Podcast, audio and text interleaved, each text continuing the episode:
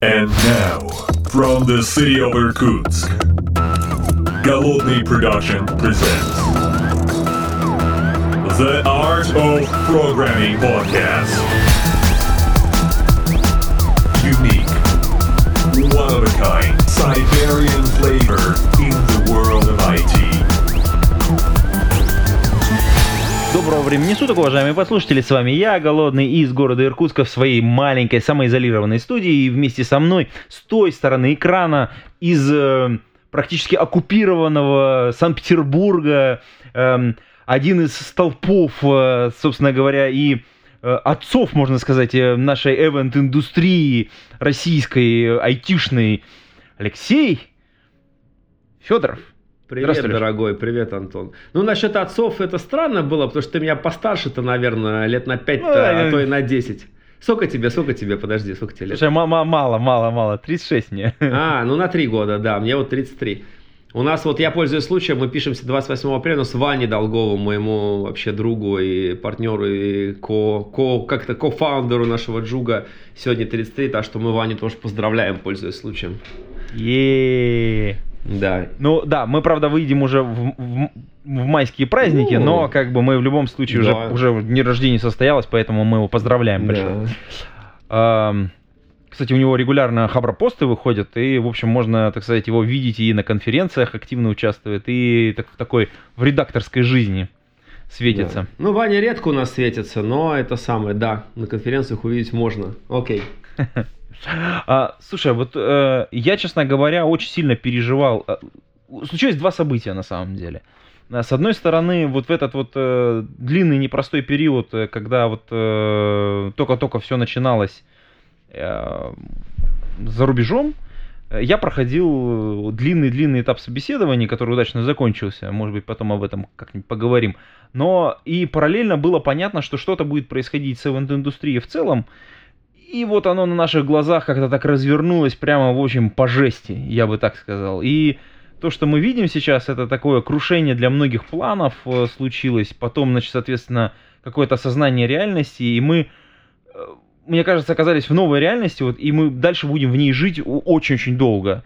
И вот хотелось бы твое мнение о том вообще, как это вот все вот со стороны человека, который как бы изнутри бизнеса. Потому что мы снаружи воспринимаем это, в общем, как-то немножечко, ну, как бы, мы, мы не внутри процесса, честно говоря.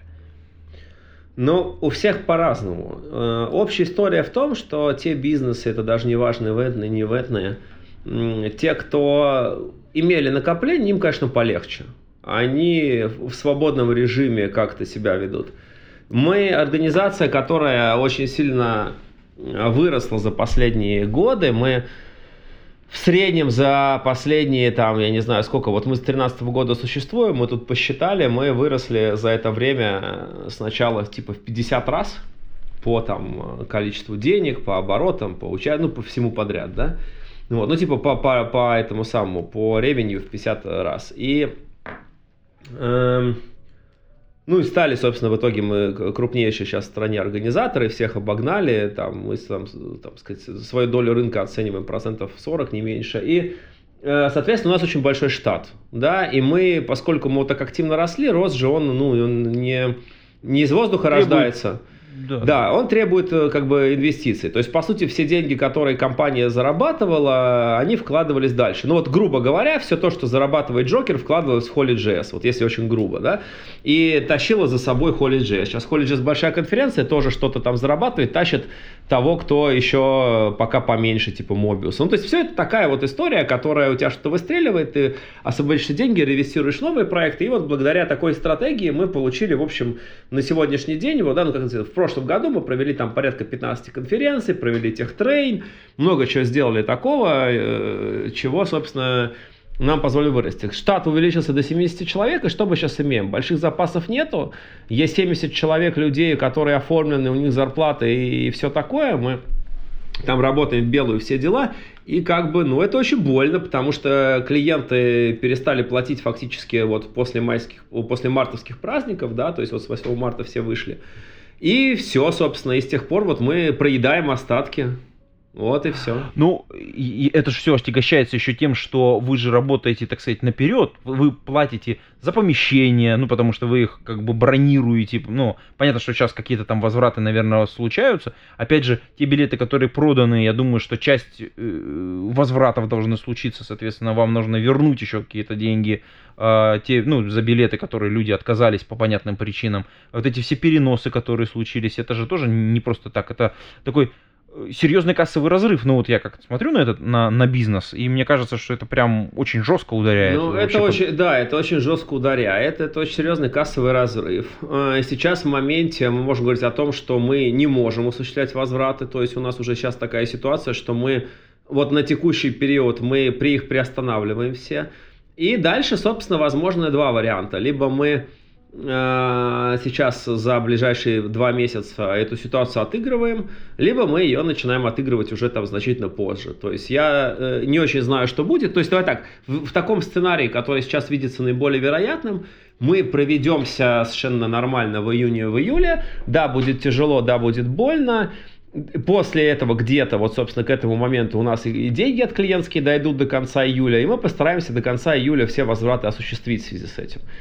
Вот. Но понятно, что мы будем уговаривать людей не возвращать, мы будем уговаривать людей там идти с нами на второе полугодие, идти с нами на следующий год. Ну и, в общем, это понятная такая нормальная работа, потому что ежу понятно, что действительно нам сейчас очень тяжело. То есть, ну, мы здесь на что? Я не могу сказать, что мы рассчитываем, но мы надеемся на то, что клиенты, да, участники, программисты, там, тестировщики, которые к нам ходят, их работодатели поймут сейчас эту ситуацию и не будут нас очень сильно торопить.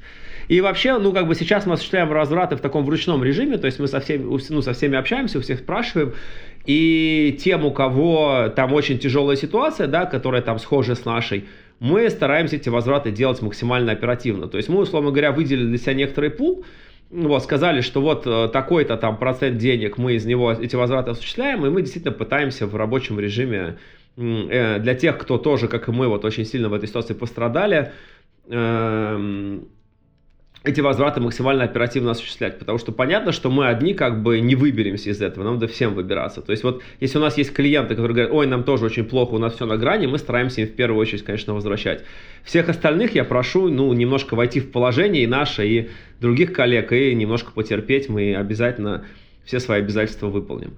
Вот. А что касается площадок и всего остального, извини, что я чуть долго отвечаю, э, ну, слава богу, нам удалось осуществить почти все возвраты. У нас еще есть несколько миллионов людей, ну, несколько миллионов рублей, которые от контрагентов, которые не вернули, но я надеюсь, что тоже где-то до конца мая мы их получим. Э, вроде как шансы у нас есть на это. А я правильно понимаю, что, ну, даже если вот сейчас э, там с какими-то площадками сразу не срослось, вы все равно же на долгосрочную работаете, вы же не пропадаете, то есть, как бы, я так понимаю, что рано или поздно вы все равно к ним вернетесь, потому что эти площадки, они э, предназначены для конференции, и тех форматы, которые вы делаете, они, вы все равно заходите на одни и те же территории, по большому счету.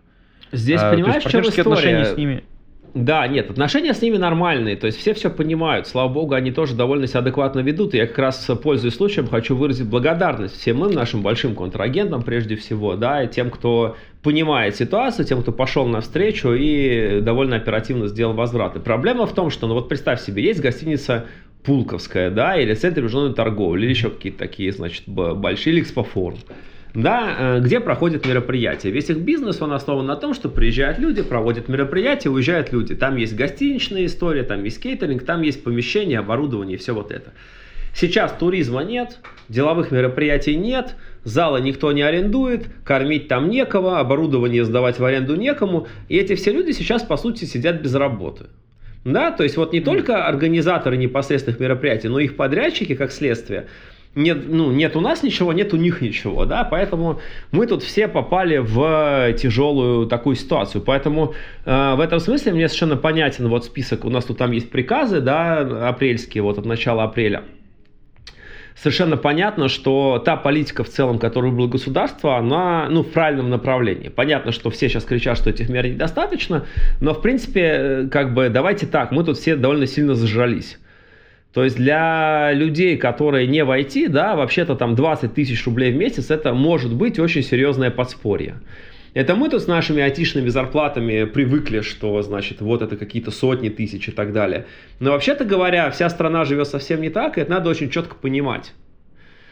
Э, и поэтому, наверное, несмотря на то, что я, конечно, как человек, который в, именно в ивентном бизнесе, в конверсионном бизнесе, я считаю, что, в общем, плохо, мало и надо больше и лучше, я, наверное, здесь где-то вот одной ногой соглашусь с выбранной политикой, потому что мне кажется, что в первую очередь надо спасать тех, кому жрать нечего.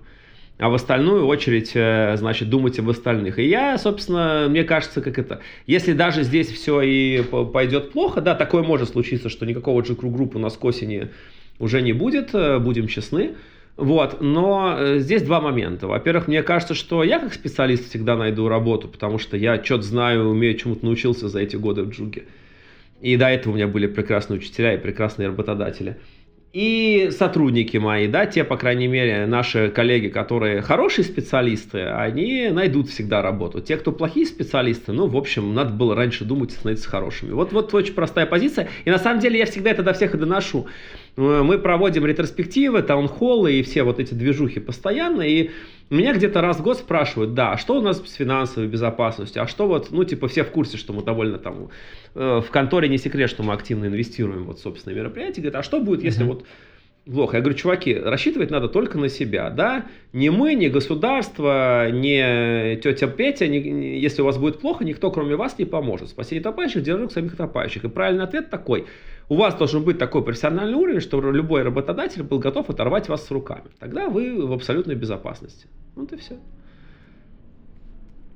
А вообще, как бы, есть какое-то вот твое внутреннее ощущение, вот, вот несмотря на вот этот вот, э, вот ну, тяжелую, на самом деле, действительно, ситуацию и по здоровью, и по и психологическую тоже, в общем, честно говоря, и возможные дальше экономические последствия очень серьезные. Вернутся ли вообще офлайн конференции Э, обратно э, в наш мир, будут ли они такими же массовыми, ну, то есть, как вот они были до этого, потому что, ну, понятно, ты оказываешься на Джокере, и, ну, это просто, это, это мега-шоу, это не просто образовательная какая-то история, это не просто эвент, это, ну, это целый огромный механизм и огромное количество людей, и это, ну, такое очень знаковое событие. Будут ли такие же конференции вот, ну, осенью? Ну, в смысле, они вернутся ли, ну, может быть, в меньшем масштабе? Как вот твой прогноз какой-то можешь? Но я не Нострадамус, да, и эм, да, я сейчас говорю про прогноз и про то, как работу строить в таком режиме. Значит, ну, короткий ответ – да, все будет. Но время это займет, конечно. То есть, потому что последствия удара, они тяжелые. Да, если вам ставят фингал, то вы или ломают нос, то не факт, что вы на следующий день готовы бегать и радостно прыгать. Да, у вас какое-то время занимает восстановление. Э, кто-то восстановится, кто-то не восстановится, кто-то в связи с кризисом вообще на эту деятельность забьет. Э, понимаешь, есть общий тренд такой, что такого типа кризисы, они ускоряют те процессы, которые затягивают. Типичный пример. Э, про онлайн-образование, онлайн-конференции все говорят уже очень давно, да? Про, например, вещи типа электронного документа оборота или сервиса доставки еды э, говорили тоже, ну, типа, уже очень много вокруг этого всего происходит про онлайн-кинотеатры, да, ну, типа, это уже очень много лет с нами, и Netflix, наконец, в Россию пришел, и, еще до Netflix у нас куча локальных кинотеатров появилась, э, своих отечественных, и все это, ну, как бы имело некий adoption, но не такой, как могло бы иметь. И вот удивительная вещь, этот кризис, он становится катализатором э, вот этих всех э, дигитальных процессов, которые, в общем-то, давно уже идут, и сейчас мы видим, как там, типа, все контрагенты переходят на электронный документооборот, потому что там по-другому просто сейчас не выжить, да? А, аллилуйя значит, просто, вот аллилуйя, вот да, это в, реально. Ну да, в Москве, значит, бабушки с айфонами, которые, ну, типа там, ладно, с андроидами, да, не, не все бабушки в Москве. Значит, э, э, те, кто, условно говоря, моя мама учится в интернете, в мобильном телефоне, моей маме 71, вообще, мне нифига не молодая мама, значит, учится в интернете, в вебе и в телефоне моей бабушке заказывать еду. Да, то есть надо понимать, что мама такой человек, который, ну, не очень большой специалист в компьютерах и интернетах. Вот, а тут она реально учится и даже делает это успешно. То есть, как бы, это реально двигатель прогресса такой. Я не готов, как Елена Малышева, говорить, что, значит, коронавирус это чудо, но мы видим, как э, на этом фоне все вот эти дигитальные активности, э, ну, прям начинают ускоренными темпами расти. Это в целом. По прогнозу по мероприятиям, э, я думаю следующее. Я думаю, что сейчас э, очень серьезно улучшится там понимание того, что такое онлайн-мероприятие в первую очередь. И будет кто-то, кто кое, ну, типа, более-менее научится их делать, так, чтобы это было здорово, там, ну, или хотя бы не стыдно, да. А, хотя бы не стыдно, это, да. очень важные слова, у да. Понимаешь, у нас проблема не изменилась как бы от слова никак.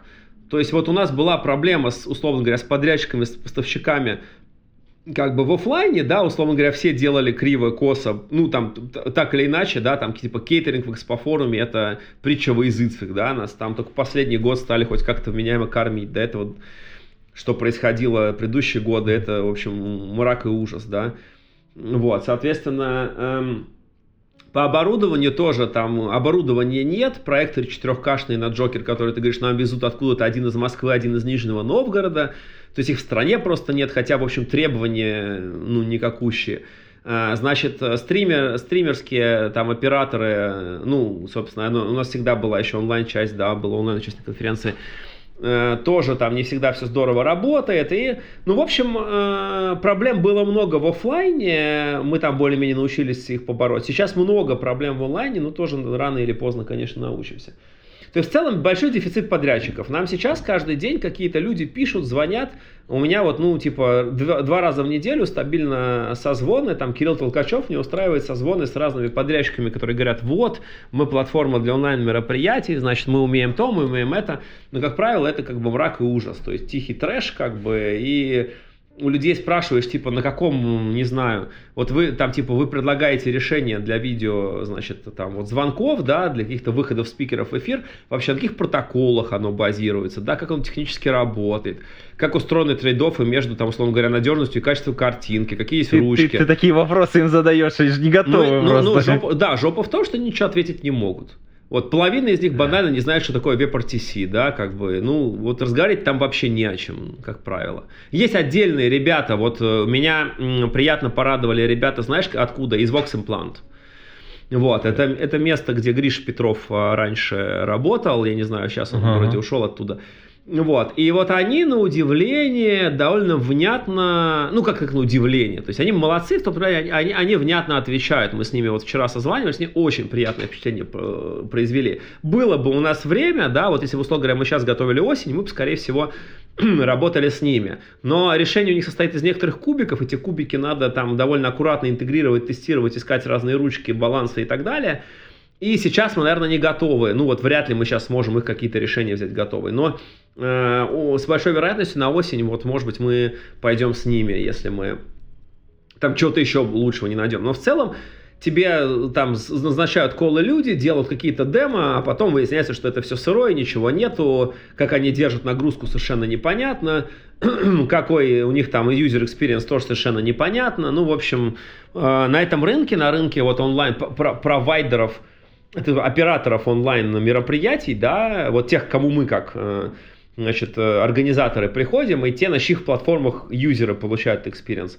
Ну, это трэш и угар, короче, если коротко. Слушай, ну тут возникает вопрос. Э, я как человек, который регулярно видел, как вы сами своими собственными силами создавали платформу для того, чтобы проводить мероприятия, покупали свое собственное оборудование, своих собственных людей. Вы оказываетесь, мне кажется, в очень похожей ситуации, то есть все плохо, ну, плохо здесь в кавычках, потому что понятно, что есть какие-то вменяемые люди все-таки на рынке, а, и мы, я думаю, они сейчас проявятся очень быстро, так сказать, во, время вот этих всех вот э, мероприятий. А, не будете ли вы свою собственную платформу городить? Ну, в смысле, по крайней мере, какие-то из инструментов на себя затаскивать? Ты знаешь, э, я повторю ту вещь, которую я, в общем, говорю всем, да, то есть вот тут я не буду откровенничать, нам бы ноги унести. То есть в первую очередь нам бы сделать решение, которое нас самих сейчас э, выручит. И это то, на чем фокус э, работ сейчас весь э, сконцентрирован, да, то есть мы должны сделать так, чтобы унести ноги. Э, значит, э, для этого, да, чтобы это сделать, мы должны решить клиентскую задачу. То есть мы должны э, сделать так, чтобы нам не было за это стыдно. То есть я не говорю, чтобы клиент был супер-пупер доволен, да, участник, там, спонсор, спикер, это сейчас не суть важно. Нам нужно, чтобы это было достойно, чтобы люди поняли, что это, да, это хорошая, классная штука. Вот, все остальное, все, все остальные как бы разборы полетов будут потом. Э, и планы, и все дальнейшее. И вторая вещь, мы все-таки, когда ты, ну вот ты знаешь, наверное, очень хорошо, я тебе приведу примеры софтверной индустрии, mm-hmm. очень часто у стартапов э, или там даже у компаний, которые там довольно серьезные и большие, стоит вопрос, хотят они дальше, э, значит, двигаться в сторону сервисной компании, аутсорсинговой компании, или они хотят двигаться в сторону продуктовой компании. И это, вообще говоря, э, большая разница. То есть это сильно определяет мышление и подходы и стратегию вообще операционную, как она декомпозируется на стратегии там, конкретных отделов ну, и подразделений. Да. И, Опять же, людей, которых ну, ты конечно, набираешь. какой mindset, как какой... Процессы какой, какие конечно. там выстраиваешь. Да. Вот, условно говоря, вот есть мы, которые продуктовая компания, потому что мы делаем, условно, там, Joker, Holy, да, там еще что, Heisenbug какой-нибудь, да. Вот. И, э, и есть ивент-компании, которые там типа по заказу кого-то могут сделать там метап, конфу, там что-то еще, но где продуктом владеют другие люди, и которых нанимают просто как ивент-агентство, сделайте нам то, сделайте нам это. Да? Это совершенно другой бизнес, у него совершенно другое все. И скажем, в их бизнесе ценится возможность там оперативно отреагировать, вот эта вся романтика, ну, до 5 утра там что-нибудь докручивать, не спавшим сидеть трое суток, вот они все про это у нас за такое, понятно, убивают. То есть, если у нас как бы человек стабильно ночью что-то там делает, ну, значит, что-то у него вообще идет не так. Надо пойти разобраться. разобраться в консерватории, да. да. Конечно. В аутсорсинге также, да. Э, много аутсорсинга это такие не очень длинные проекты. Вы приходите, вы крутите какие-то новые технологии, пробуете фишки, на этом все что-то запускаете и идете там, идете дальше. Вот. Тот аутсорсинг, который, скажем, в длинную, с длинными многолетними клиентами, это уже на самом деле э, полутора ногами из двух, это уже на самом деле продуктовая какая-то штука, да, то есть модель финансовая там, ну, она несколько одна, но вот, условно говоря, разработчику Люксофта, работающему в Deutsche Bank, ну, работающему на аккаунт Deutsche Bank или разработчику в Deutsche Bank, ну, у них будет отличаться география офиса, условия и все такое, но, в принципе, проекты будут одни и те же, как правило.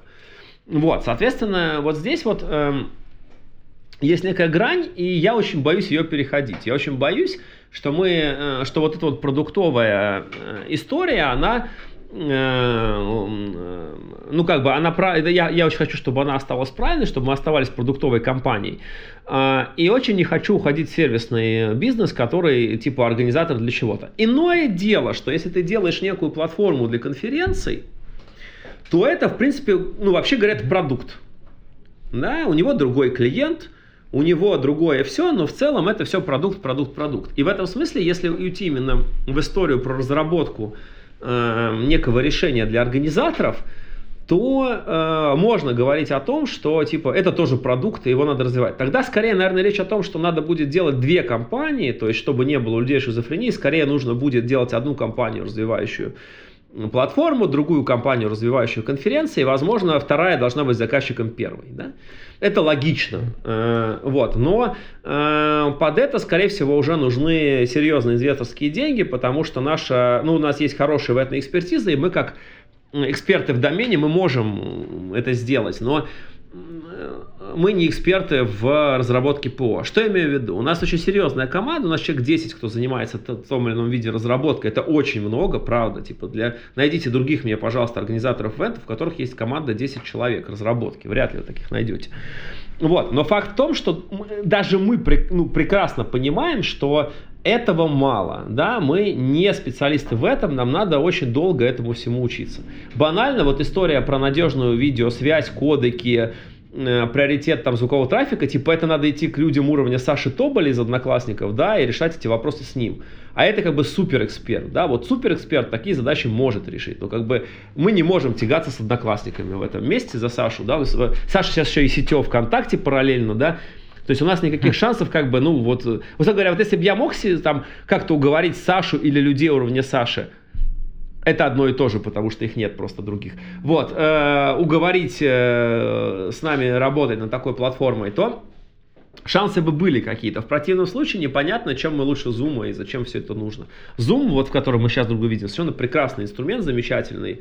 Всем рекомендую. Он, в отличие от всех остальных решений, использует свои собственные кодеки и протоколы.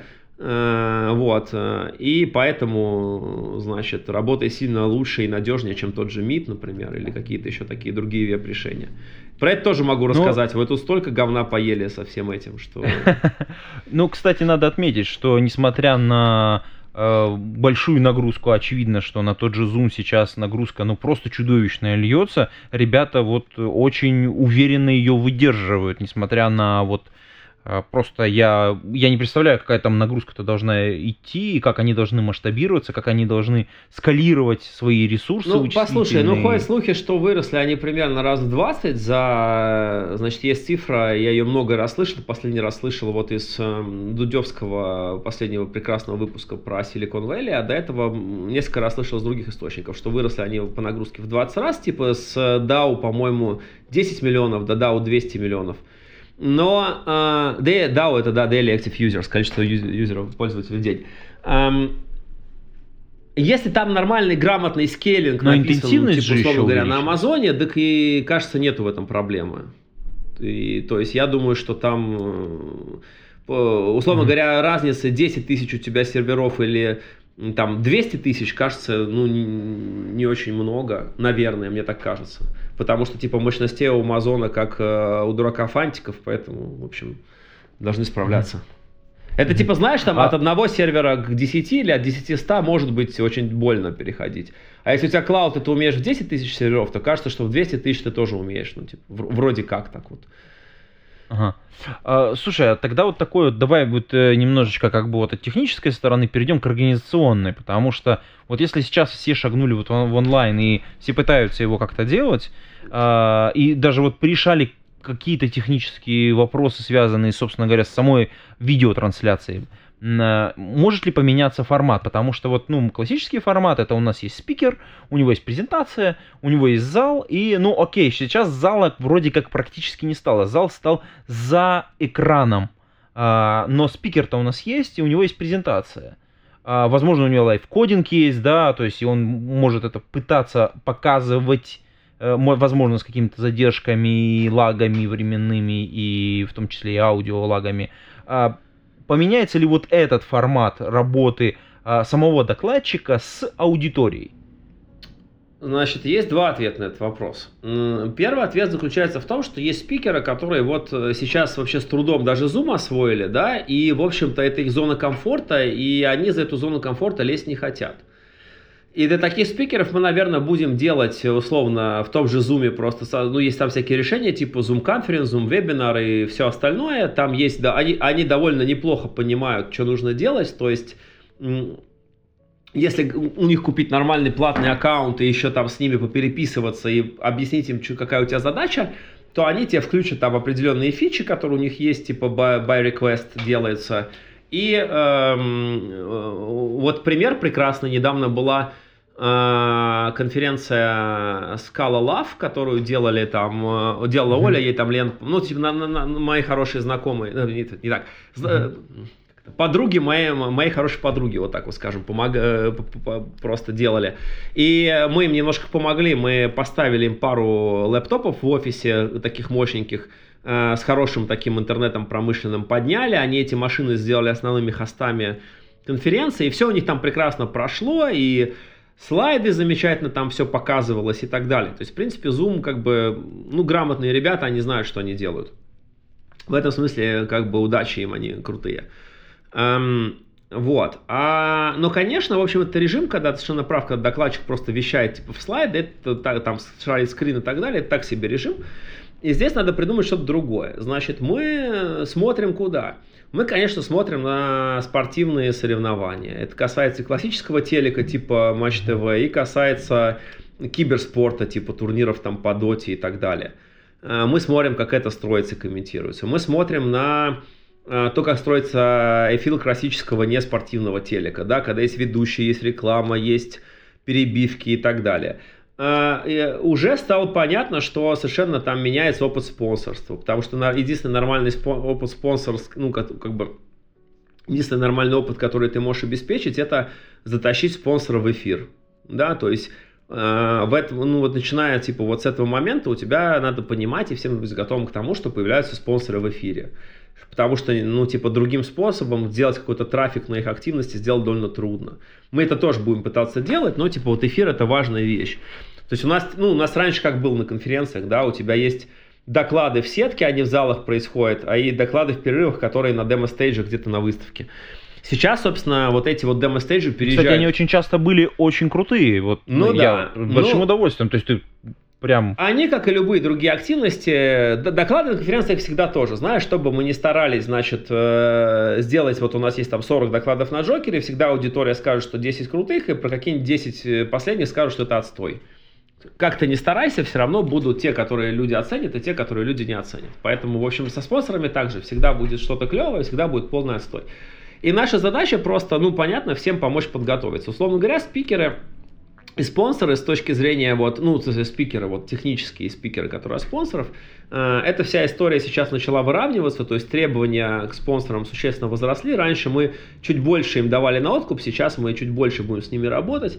Ну, возможно, мы это будем как-то расшивать, делать какую-то рекламу, предзаписи, помогать им с оформлением, брифовать их. И, ну, в общем, будем проводить такую нормальную работу подготовительную, чтобы они были готовы в эфир выходить. Но, в принципе, я не знаю, ты вот видел э, джук, который мы делали в онлайне 10 дней назад, там, с Барухом и так далее? А когда разбирали, вот Да, мне да, очень да. понравилась история, разбирали доклад э, про Да. DevOps за или против. Я как раз, как раз, как раз пытался к этой теме подвести, Да. потому что мне понравился этот формат. То есть есть уже, в принципе, какой-то материал, есть уже спикер, который это рассказывал, есть его критика и одновременно. То есть такой интерактив было очень круто. Я вот там первый час я просто оторваться не мог. В реальной жизни это что такое? В реальной жизни это просто такой подкаст, который идет по некоторой агенде. То есть это же по сути подкастный абсолютно формат, где просто в качестве вот тем, которые мы там с тобой обсуждаешь, вот есть те подкасты, где вот есть несколько ведущих, они готовят некий там список тем, и они по ним идут и их прям обсуждают. Вот э, типичные там примеры, это, скажем, Radio-T или разбор полетов, которые вот, э, значит, вот Да, да, да. Э, Вот прямо, значит, так оно и выглядит. А здесь просто канвой такого разговора был доклад, и по сути мы получили тот же самый подкаст, просто как бы live, video stream и, и, все. Вот, и это прекрасный формат, только, конечно, два с половиной часа, которые мы были в эфире, это тяжеловато. То есть надо думать о том, как, э, как это делать. То есть э, это значит типа два слота плюс перерыв. Ну то есть, в общем, такие активности возможны, но я бы не сказал, что их будет очень много. Ну и в целом я бы я это формулирую так, что у тебя есть как бы некие две полярности. С одной стороны, полярности это некий спикер в зуме вещающий, ну условно, да, там для него в зуме, для нас это какая-то вот красивая картинка, которую мы из этого зума на серверной стороне собираем. Э, Значит, э, где оно, это просто такой классический доклад, и все, кто вот видели какие-то доклады в Zoom, они представляют себе, что это такое.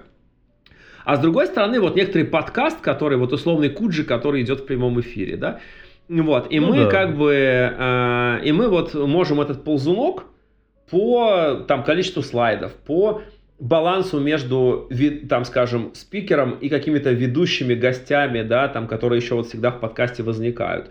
Вот этот ползунок мы можем двигать, условно говоря, можем один, одно его предельное состояние, такой классический доклад, где у тебя вопросы сразу, и, там, после доклада и так далее. А другой ползунок это тогда, когда есть там пять человек, они галдят, значит, могут друг друга перебивать, слайдов там вообще полторы штуки, значит, э, вот, и просто в таком свободном режиме, где какие-то слайды, если они есть, они используются как вообще просто некая там повод для разговора. Вот где-то э, каждый спикер, э, каждая конференция будет по-своему этот формат регулировать э, тем, кто больше... Ну, и, и тут от спикера очень многое зависит. И от того, можем ли мы ему найти достойных, там, интересных, содержательных собеседников, да, или интересных ему, чтобы они ему были интересны. Вот такие у нас ограничения. То есть, скорее всего, те спикеры, которые не пойдут на изменение формата, которые вот такие классические, они останутся в том виде, в котором есть, а те, кто типа Баруха, кто с удовольствием готов там новые форматы использовать, мы их будем двигать в эти форматы, потому что, конечно, будем честны, смотреть вот доклады э, там много дней один за одним там э, без перерывов по 10 часов в монитор, это кошмар.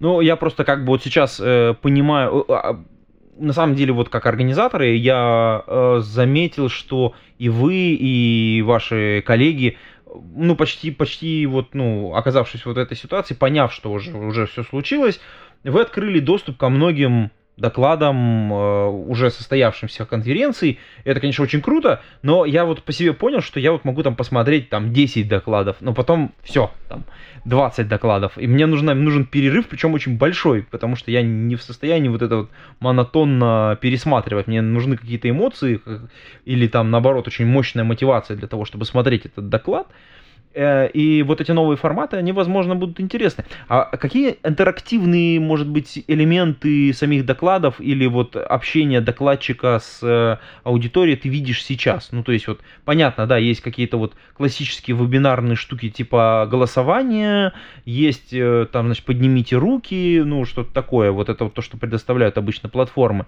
Но может быть, ты видишь что-то другое, новенькое, что-то интересненькое, может быть, что-то задумываешь? Слушай, мне кажется, что нет. То есть это хорошие, прикольные полезняшки, но я, наверное, не считаю, что это что-то, что прям надо делать.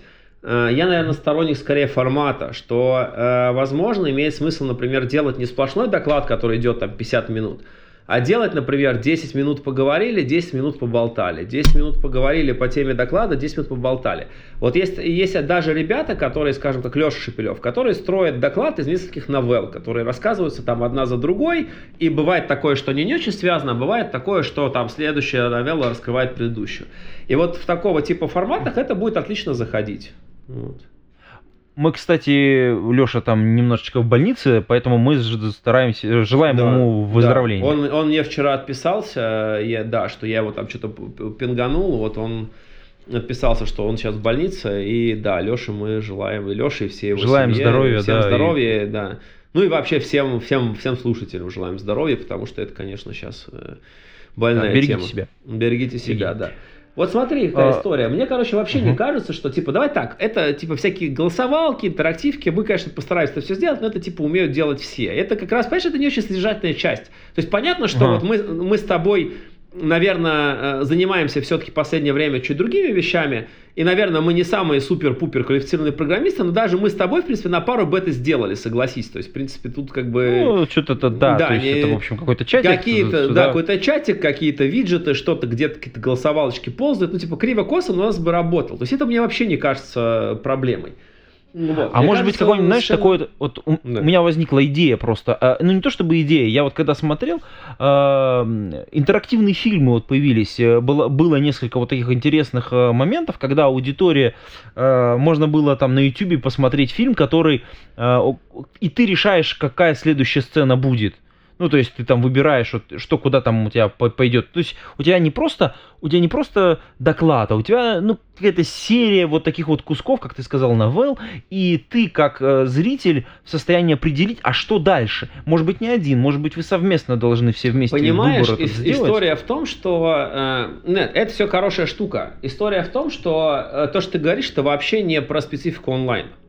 Потому что, в общем, никто не мешает все то же самое делать людям и в офлайне. Но де-факто никто этого не делает. Поэтому говорить о том, что этот формат как-то очень получит большой адопшн именно в онлайне, я бы не стал. Потому что в онлайне mm-hmm. сделать его технически сложнее. Если у тебя есть как бы, ну, условно говоря, я, например, когда делаю доклады, я делаю всегда с запасом процентов 20-30. В зависимости от того, что там происходит с аудиторией, как она реагирует, отвечает, я могу делать некий пивот там где-то в середине или в конце, и там, ну, такое небольшое дерево делать такое на все возможные сценарии совершенно невозможно. Из тех сценариев, где я вообще не понимаю, какая аудитория, я вообще никогда не готовлю презентацию. Вот, то есть я всегда просто с листа, особенно если аудитория не очень большая, человек 20-30, я просто с листа вначале спрашиваю, что им интересно, и про это и рассказываю. Вот, то есть это, это история, которая не про онлайн. Здесь интересно, да, эм, ну и история с голосованием, да, то есть понятно совершенно, что всякие голосовалки это прикольная штука, но в онлайне просто у тебя есть некий гемор на реализацию. И те, кто не делал голосовалок в докладах, они так и не будут делать. И те, у кого ничего не зависело от голосовалок, они так, ну как бы им и не нужно. То есть вот тут делать голосовалку ради голосовалки не нужно. Здесь скорее вопрос... А как же эмоциональная вот эта состав... А, а, фидбэк, ну как это, обратная связь с залом? То есть часто зала ты вообще не видишь, ну, как Ну смотри, смотри, смотри, давай так. Вот как бы вот ты видел, например, э, выступление стендаперов или КВН в Ютьюбе? А, ну, да. Ну хорошо, давай по-другому. Вот ты, ты, ты смотришь какие-то прикольные развлекательные подкасты? Ну вот Куджи, наверное, Ну, вот я Куджи, да? смотрю, да. И там, да, ну, да. типа, бывает такое, что, не знаю, там, условно говоря, Коняев с Каргиновым прикольно шутят, да? И Ну да. понятно, что это прикольно, и понятно, что тебе кайфово, что ты это смотришь, да? Для этого не нужен э, зри... ну, типа, участник. То есть, в принципе, если там построить... То есть, идея такая. Можно попробовать какой-то кусок интерактивного эфира вынести в, э, ну, к зрителю. То есть, условно говоря, может быть, мне не так прикольно задать вопрос Антону Черноусову, потому что я не очень понимаю там специфику, но мне было бы прикольно послушать, как условный там, не знаю, э, Коняев тебе этот вопрос задает, потому что, э, например, какая-то специфическая подкастерская штука, которых я просто не знаю. А мне дико интересно, как бы, ну, уши погреть, да, что вы там, потому что я вот тоже купил клевый Ну да, микрофон, да. может быть, я, хочу по- делать- я понял. да, то есть и возможно, вот на самом деле, если правильно сделать вот этих экспертов, модераторов, там, гостей и прочее, вот такую вот тусню, то, э, вероятно, ну, то есть большое подозрение, что на самом деле ценности в этом будет даже больше, нежели слушать э, вопросы из зала условные, которые, ну, будем, как бы, положа руку на сердце, могут быть классные, а могут быть полный шлак, э, который надо было на этапе премодерации вообще не пускать. Вот. То есть Э, ты видишь развитие, развитие вот этой вот эм, спикерской деятельности от сингла какой-то тим, тим работе, такой группо- групповой деятельности, когда у Однозначно. нас целый, целый, целый коллектив работает прям вот над каждым докладом Однозначно, и... однозначно. Вот посмотри еще раз, типичный пример, посмотри, пожалуйста, как устроен эфир телевизионного канала. У тебя есть студия, студия вывела другую студию в эфир, потом передала слово, значит, комментатору. Комментатор что-то там, значит, комментирует происходящее на футбольном поле, в нашем случае докладчик и слайды. Там разные ракурсы дают, какие-то такие, сякие, крупнее, меньше, там, туда-сюда. Потом снова в студию. Студия слово говорит, спасибо, передаем слово нашей питерской студии. В Питере, в Питере сидит Аршавин, говорит, все не так, они не той ногой бьют по мячу. Им говорят, нет той. Начинается тусняк, они поговорили, потом снова матч, снова кто что-то показывает. Потом, ну и так далее. Потом вышел тренер, что-то сказал, в перерыве какое-то интервью. То есть там есть некие правила, по которым эволюционирует эфир. Дальше. Вот интересно, что сейчас делают эфирные м, каналы, когда все на удаленке. Да, в этом смысле, как это не смешно, значит, вот самые забавные ребята в этом месте, это Россия-24, которые вообще типа сидим дома 24 теперь называются, потому что они вообще весь эфир перестроили, все ведущие на удаленке и так далее. Ну, может быть, не все, я не очень, тоже положа руку на сердце, я не самый большой фанат этого канала, не очень это слежу, но вот когда я вот вижу, мне там где-то на глаза их эфиры попадаются, там реально, типа, ведущий телевизионного канала сидит дома, короче, как мы с тобой сейчас треплется. Его выводит в эфир. Это довольно прикольно. Э, Офигеть. Дождь, скажем, да, дождь работает, например, по по другой методике. Они сидят у себя в студии, где надежные эфиры и все такое, и выводят людей удаленно. Это вот будет похоже на то, что делаем мы. И там есть очень много интересных моментов, скажем, как там стоит камера, как там э, происходит общение, вот э, как там происходит взаимодействие. Пример. Вот буквально пару дней назад там кто-то, я не помню, то ли Ходорковский, то ли Чичваркин, условно, был в какой-то там значит, передаче, шел эфир, он отвалился. Что в этот момент произошло? В этот момент ведущий говорит, так, ребята, у нас тут техническая проблема, значит, эм, у нас нам, значит, гость вернется буквально через там 30-40 секунд, а пока что мы там уйдем на рекламу. И все, и у него уже готово, у него есть сценарист, у него есть режиссер, он понимает, что ему делать в случае технической заминки, там они дают рекламу или что-то, и он говорит, так, у нас сейчас там э, заминка, через минуту мы починим, а пока что посмотрим на вопрос из чата, о чем нас спрашивают. Там нас спрашивают то-то, то-то, то-то, на это мы уже ответили, то-то, а вот этот вопрос сейчас, значит, мы на него не отвечали, мы его зададим, а вот это мы тоже, а вот здесь спасибо, привет, там ты-ты-ты. Окей, все, Евгений, вы снова с нами в эфире. Слушайте, Евгений, пока тут вот мы настраивали, смотрите, вот такой вот есть интересный вопрос. Ты-ты-ты-ты-ты, у него уже есть отработанный сценарий, как он это все делает. Вот, и для него, вообще говоря, не является проблемой в случае, э, когда у него отвалился, ну, там, типа, гость. Это является проблемой, если это вот шоу как бы одного гостя, если он просто стабильно полная жопа, то значит это проблема. Но если какая-то где-то техническая заминка, что-то отключилось, там взяли его, вывели по телефону, должны быть, ну, условно говоря, большая распределенная система, да, очень много точек отказа, связь ненадежная, процессы не отлаженные, да, не такие, по крайней мере, у нас они будут отлажены явно как на офлайн конференции. Соответственно, надо просто нормально быть готовым к тому, что, что мы делаем, если отвалилось то, отвалилось все и так далее. Вот представь себе, что мы с тобой сейчас вот э, не знаю, у нас, э, вот мы с тобой кохостим Баруха, который, типа, ведет на G-Point доклад, э, значит, из Калифорнии у себя из дома. Вот он отвалился, да? Вот что мы с тобой делаем? У нас есть два сценария. Первый сценарий паника, что делать, Барух отвалился, мы с тобой краснеем, потеем в эфире, все все это видят и так далее. Э, Значит, а в нормальном сценарии мы, э, мы начинаем типа говорить, слушай, ну он тут какую-то чушь что-то наговорил, да, давай там его, да, он вернется, давай его спросим. да, спросим. А что у нас там с вопросами, значит, тоже посмотрели вопросы. А что у нас там еще вообще, значит, там происходит ППП. Ну, то есть, мы, если у нас с тобой есть понимание, как мы это делаем, то эм, мы это делаем, и все, и зрителю нормально, зритель не скучает в этот момент. И наша задача просто за оставшийся месяц-полтора все это прописать, настроить, отладить, протестировать, и после всего этого самое главное смасштабировать, потому что 8 конференций, ну, это не серьезная вещь. Я, я, кстати, сейчас вот тоже готовлю вебинары и выступления, и у меня одно из предложений, чтобы у меня был эм, соведущий, э, такой э, бэкапный, то есть, вот, э, условно говоря, находящийся в другой точке, который точно так же, как и я, знает полностью весь материал, который, который также заведен в ситуацию и будет меня поддерживать в случае, если действительно у меня какие-то про- ну, проблемы случатся, соответственно, там с трафиком, еще с чем-то. Я отключился, человек продолжает просто с того же самого места, просто как будто бы нативно перехватил материал, он дальше его ведет, а когда восстанавливается ситуация, я обратно возвращаю себе, соответственно, контроль над своим выступлением, и таким образом мы друг друга страхуем, и вот это вот дополнительная вторая точка отказа. Но это как бы такая, то есть э, вынужденная мера, которая просто вот, ну, так, в лайтовом режиме подготавливает нас к вот этой вот э, возможной ситуации. Есть еще же вариант, можно же то же самое видео, ну, вот этот э, базовый, собственно говоря, доклад, э, его записать изначально, то есть изначально записать, подготовить и, в общем, его пустить. В принципе, это тоже вариант. И потом, соответственно, как бы а какую-то интерактивную часть э, уже, соответственно, о, вывести, опять же, спикера уже в нужный момент.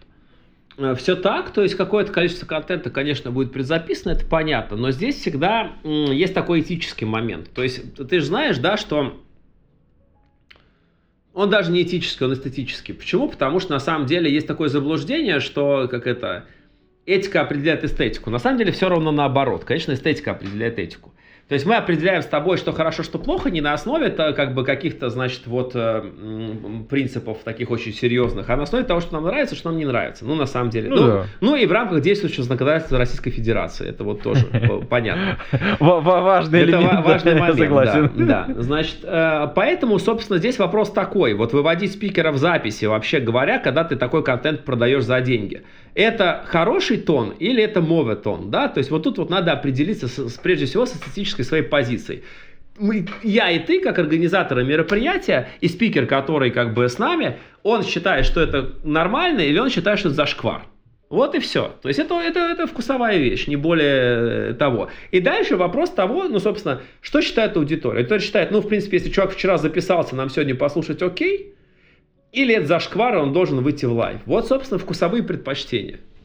Мгм. Поэтому тут Тут как еще, бы видишь, да, такое. добавленная ценность э, общения. Ну, то есть мы, когда на конференцию все-таки приходим, мы э, имеем достаточно серьезную мотивацию э, в части того, что мы можем, в принципе, вот с этим с уникальным спикером оказаться на одной территории и поговорить, задать ему вопрос, оказаться в, в одной дискуссионной зоне, оказаться в аудитории людей, которые пришли конкретно на этого же человека, то есть у них, вероятно, точно такие же проблемы или вопросы, или вот деятельность очень схожая. То есть я оказываюсь в ситуации, где в одной и той же аудитории находятся люди с точно с такой же проблемой, как и я, с точно такой же работой, как и я, такие же, как я на самом деле. Вот эта же ценность, которую мы немножечко в онлайне теряем, она как-то размазывается. Понимаешь, и да, и нет. У людей часто есть ожидание от конференции, что конференция, понимаешь, вот он ничего не знает, придет, всему научится и будет знать все. Конечно, этого не будет никогда. Это для того, чтобы знать все, надо, там, во-первых, невозможно, во-вторых, чтобы хоть как-то в эту сторону двигаться, нужно, как бы, прежде всего проводить работу над собой. Конференция это не волшебная, как бы, не silver bullet, который тебе, значит, решит за тебя все твои проблемы. Действительно, конференции помогают, там, не знаю, э, по работе. Конференции помогают находить лучшую работу. Конференции помогают двигаться внутри своей компании. Они помогают практические задачи инженерные решать. Они много много чего помогают делать. Но без работы самого человека в этом направлении все это бесполезно. Это знаешь, этой серии как смотреть типа э, занятия инструктора по фитнесу и при этом, значит, сжать чипсы и говорить, о, прикольно, тут, значит, она гантелю поднимает. Вот это примерно то же самое. То есть вот как бы польза от этого может быть, но как бы и ты говоришь, о, нифига себе, какое клевое упражнение, как можно бицуху прокачать или там живот сбросить. Но если ты не будешь свое как бы э, делать э, усилия над собой, это все совершенно... Ты узнаешь это, да, окей, ты тебе знаешь, как это делать, но это будет бесполезная фигня, тебе это пользы не принесет. Ну вот, поэтому конференция это во многом про расширение кругозора и э, ну, действительно погружение людей в некий повод и так далее. Значит, повод поговорить. Повод поговорить. Э, вот э, тут, в принципе, то же самое, да, но мы, мы как бы, и вот, вот что я думаю, что у нас нет, вообще говоря, онлайн эфир это очень ограниченная вещь, вот она, э, вот ее время от и до, вот, вот она была, и вот она как бы закончилась, и все, и дальше вот эта, эта история про лайф, она пропадает. Но коммуникация это над этим не заканчивается. Вот неправильно думать, что коммуникация в этот момент, вот типа кто в лайве, кто в чатике написал или кто в эфир вышел, вот он прокоммуницировал. У тебя на самом деле паттерн-то вообще другой. Э, у тебя паттерн такой, что ты, ты приходишь завтра к коллеге своему и говоришь, слушай, я вот тут вечером пересмотрел доклад Антона, и на самом-то деле я вот думаю, что давай-ка мы вот эту штуку попробуем вот переделать примерно, как он вот там, посмотри, вот тебе ссылочка там на 48 минуте, вот он там про это рассказывает. Вот в реальности паттерн вот такой. И поэтому mm-hmm. весь user experience, как бы, ну смотри, если на обычной конференции user experience, он про то, что я приехал, заселился там, пошел с пацанами, поздоровался, мы перекурили, пошли там по пиво и пиво, легли спать, стали, пошли на кино, ты, ты, ты, ты, ты, да? Потом все заканчивается тем, что я со всеми там обнялся, попрощался, мы сказали пока-пока, я сел, поехал в аэропорт, самолет, и вот я дома, там все. Вот такой experience то здесь experience вообще Подожди, подожди, там еще дальше большая часть, потому что ну, я да, приехал нет, в компанию да, да, и, там тоже ну, я кусок. пацанам же должен вот, рассказать, а но, а как я съездил, а... Ну, да, да, все, нет, все понятно. И к тому, что вот, в принципе, здесь вот этот вот кусок мы делаем нативно. То есть вот этот кусок, который от того, что я вот э, типа на страничке, значит, у себя в компьютере посмотрел, осознал, там помотал, что-то покрутил, подвигал, и я тут же на том же компе открыл телеграм-чатик и пацанам своим там девчонкам пишу, что давайте вот, вот это, вот вам. То есть, в принципе, довольно прикольная история, что этот experience, он остается внутри, он не перетекает э, какие-то границы вот эти онлайн-офлайновые. И вот про это надо думать на самом деле. Да, типа, а вот кнопочки в голосовалке в чатике, это, ну, правда, это прикольная штука, но это не Угу. Это не как бы не точка бифуркации. Вот точка бифуркации, она где-то в другом месте явно. Слушай, а вот э, другой э, тогда элемент э, ваших э, офлайн конференций затрону. Э, мне безумно нравилось, и я получал дикий кайф от э, большого количества иностранных спикеров. Ну, потому что, блин, это, ну, во-первых, это такое очень серьезное расширение кругозора. Это прям мозг заставляло работать и кипеть. Эм, и, в общем, как-то стимулировал, в общем, всякие разные процессы очень, очень сильно. Э, насколько сейчас для вас, вот для вас осложнится работа с иностранными спикерами? С одной стороны, вроде бы да, они будут удаленно с вами работать, это для них проще им не ехать, косты здесь срежутся какие-то, но с другой стороны, есть ли там какие-то подвижки, вообще как изменится процесс и будет ли тот же процент, э, ну или как изменится процент иностранных и российских спикеров? Пока что у нас э, этот процент никак не изменился. У нас есть некое количество отказавшихся спикеров, эм, как иностранных, так и российских, и эм, я не вижу, чтобы какой-то был баланс в одну или в другую сторону. Люди отказываются по одним и тем же причинам, эм, значит, и типа причины эти классические даты не устраивают, формат не интересен, боюсь, что это будет типа скучный вебинар, и, ну, в общем, все, все, все, все понятно. И ключевое в том, что в этом месте, вот с точки зрения статистики отказов, статистики Э, возраженцев и всего, всего ну, возражений и всего такого, э, мы не видим никакой разницы между нашими иностранными э, спикерами. Это первый тезис.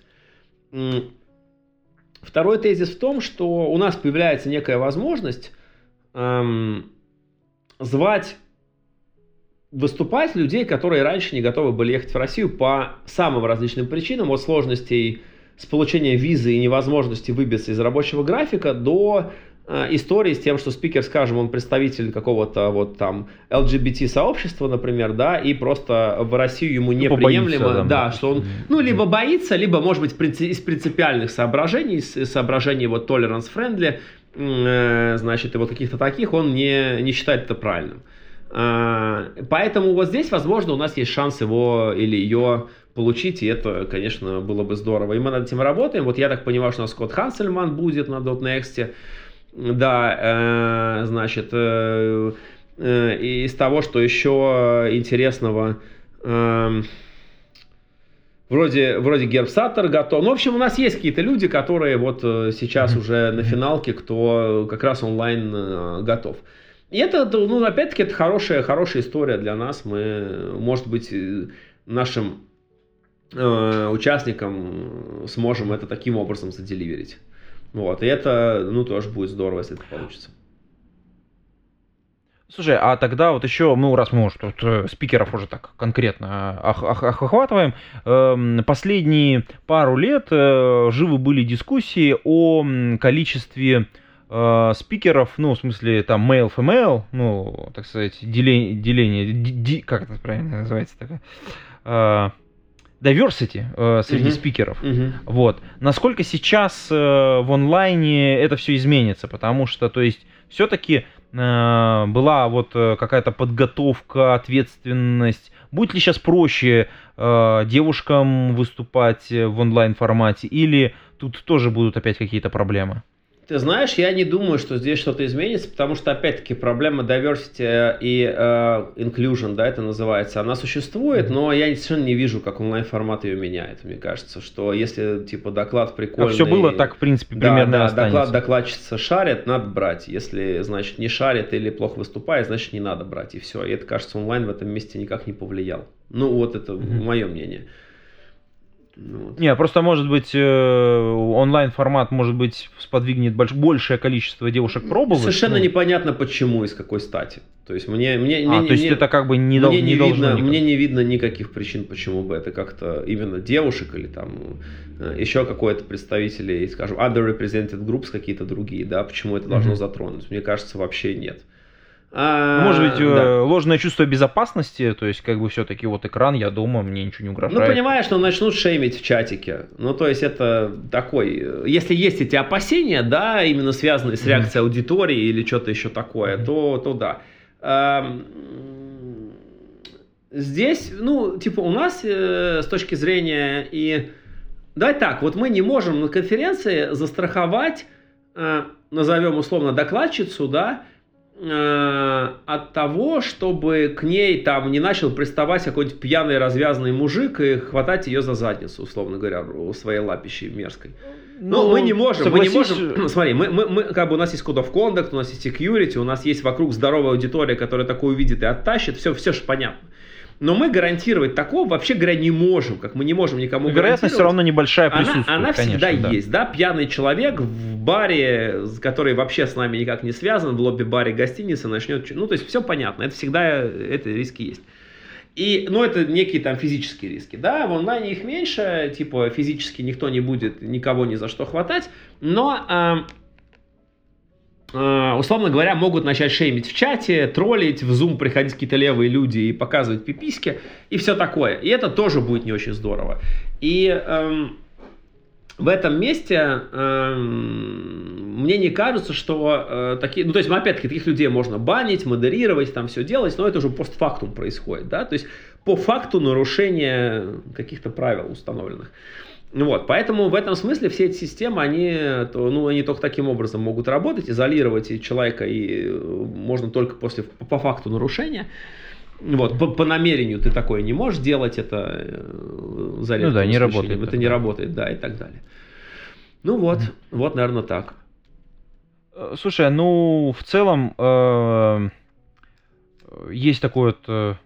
У меня было, в общем, большое опасение, что сейчас э, как бы вообще всю индустрию настолько сильно накроет, что вы не доживете даже вот этого месяца, который вот, вот прям случился.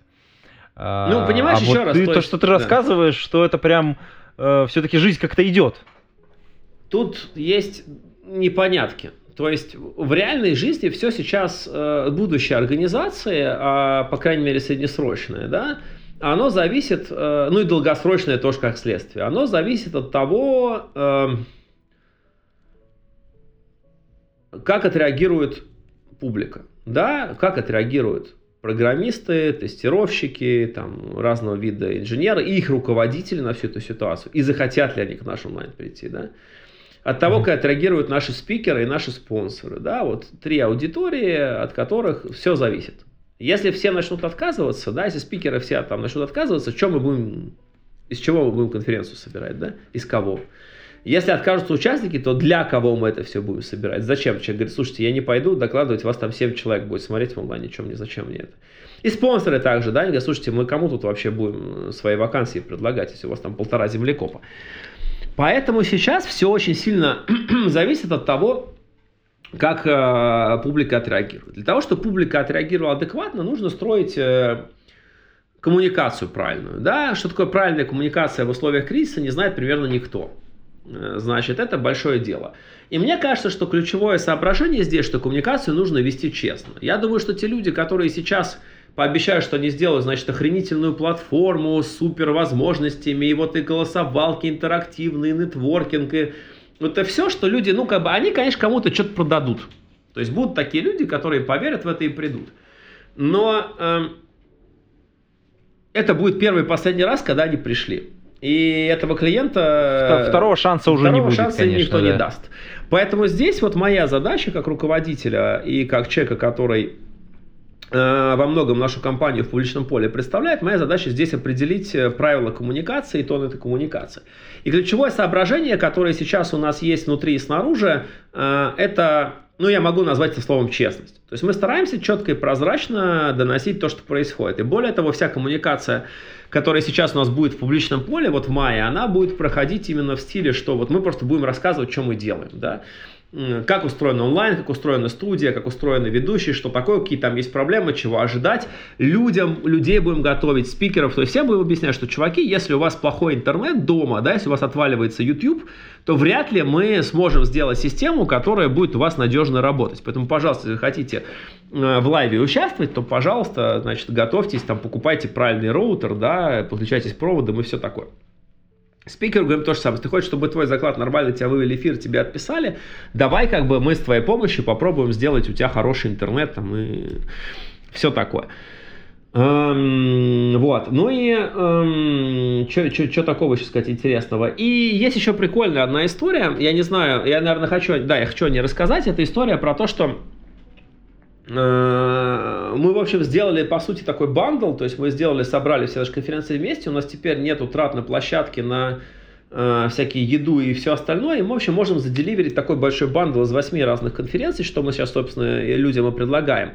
И это тоже некий новый experience. Посмотреть, как, скажем, Java-программист будет... Э, э, участвовать в конференции по тестированию, или по конференции по распределенным системам, или в конференции по DevOps, да, и наоборот. То есть там более-менее те люди, для которых другие конференции могут быть интересными, у них сейчас есть такая возможность э, туда походить, э, проапгрейдить билетик, и все это, все это будет работать. И это тоже довольно интересный эксперимент, потому что предварительно мы увидели вообще очень интересный результат.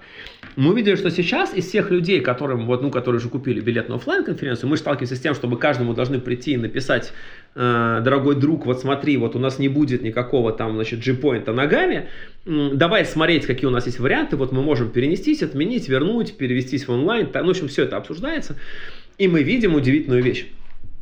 Э, мы видим, что люди, которые сами себе покупали билеты на одну конференцию, подавляющее большинство, типа, ну вот давай так, там, там есть большой процент отказов, понятно, что есть люди, которые говорят, что все не то, вот из тех, кто согласился как-то вообще, значит, остаться с нами, подавляющее mm-hmm. большинство конвертируется в покупателей абонемента.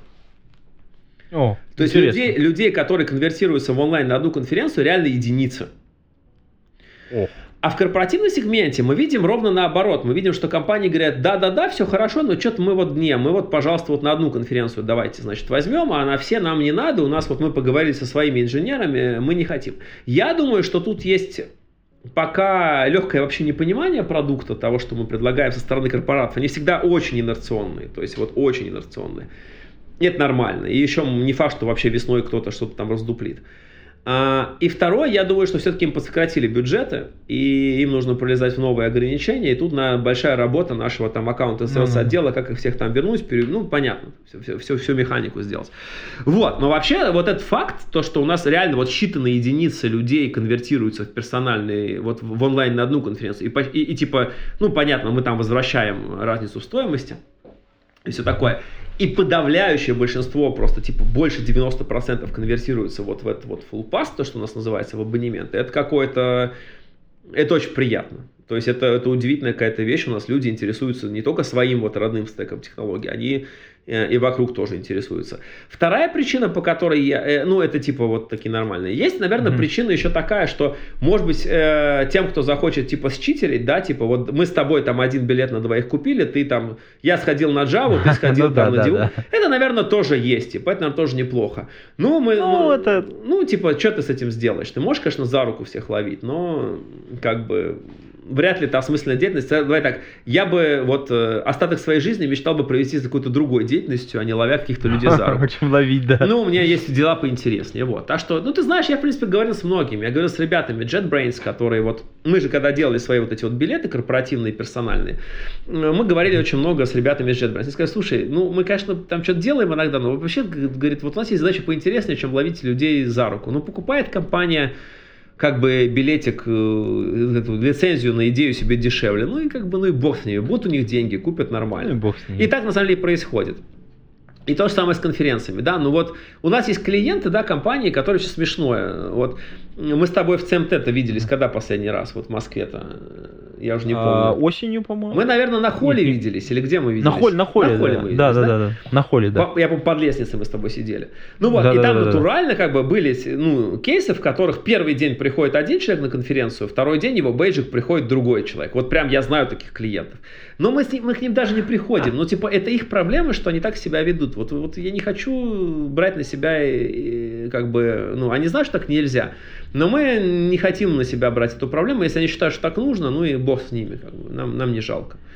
Ну, мне кажется, честность это, это очень важное качество. Вообще, э, ты начинаешь, когда ты понимаешь, что с тобой ведут себя честно, даже если иногда партнер, тот, который он находится в очень стесненных обстоятельствах, ты начинаешь уважать его за то, что он ведет себя честно, и ты идешь ему навстречу не потому, что тебе ты там ему приятное хочешь сделать, а потому что ты понимаешь, что ну, да. ну, это человек, с которым ты можешь потом просто долго ну, конечно. идти в одном направлении. Понимаешь, иное дело, мы, наверное, хотели, чтобы в этом месте был диалог. То есть, чтобы чуваки сказали, слушайте, у нас вот такая ситуация, у нас там бюджет ограничен, или вот там э, вот это вот то, вот можно мы его сделаем вот так. И, в принципе, мы бы, наверное, не были бы сильно против. Но, наверное, мы бы хотели, чтобы эта коммуникация шла с нами. Но, опять-таки, да, вот э, ситуация, в которой у нас есть вот этот бандл, и, типа, можно там, не знаю, 8 разных человек из разных, не дай бог, э, стеков, значит, скинулись через какой-то Тинькофф по 3000 рублей. Ну, почему нет, да, shared economy. В конце концов, ну да, по лицензии, по нашей это нельзя, но ясно, что такие люди будут. И тоже хорошо, понимаешь, если у них э, дела пойдут хорошо, они потом к нам придут ногами и э, как бы и ну да, они уже попробуют конечно, вкус вот этого продукта. Конечно, и... Да, и мы получим 8 новых замечательных клиентов вместо одного. Вот и все. Э, иное дело, что, конечно, финансово нам это тяжеловато, но, ну, как бы, ну ладно, мы тут э, всех денег мира не заработаешь, мы, как бы, выкручиваемся как можем, это наша проблема, а не их, правильно. Если у них плохо с деньгами, то э, пусть выкручивают, ну, типа, как это, пусть придумают, вот, как им подэкономить, это вполне себе нормальная позиция. То есть я, я, то есть я могу сказать, что я эту позицию прямо там одобряю, но, ну, типа, ну вот если у них все плохо, да, типа, люди работы лишились, да, то ну, что тут можно сказать? Ну, да. да, здесь уже как бы нет. Ну, в любом случае, мы в этом подкасте за честность.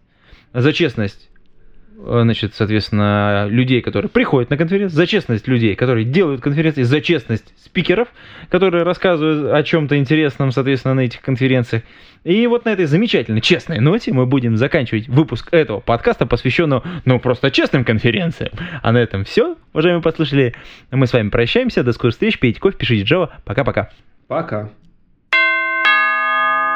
Выпуск этого подкаста выходит при поддержке патронов Александр Кирюшин, Алекс Маликов, Федор Русак, Григорий Пивовар, Игорь Кополь, Лагуновский Иван, Лео Капанин, Михаил Гайдамака, Нейкист, Ника Буру, Павел Дробушевич, Павел Ситников, Сергей Киселев, Сергей Винярский, Сергей Жук, Василий Галкин. Спасибо вам большое, уважаемые патроны. А вы, уважаемые послушатели, можете стать э, патронами. Приходите на patreon.com голодный и поддержите выпуск этого и других подкастов.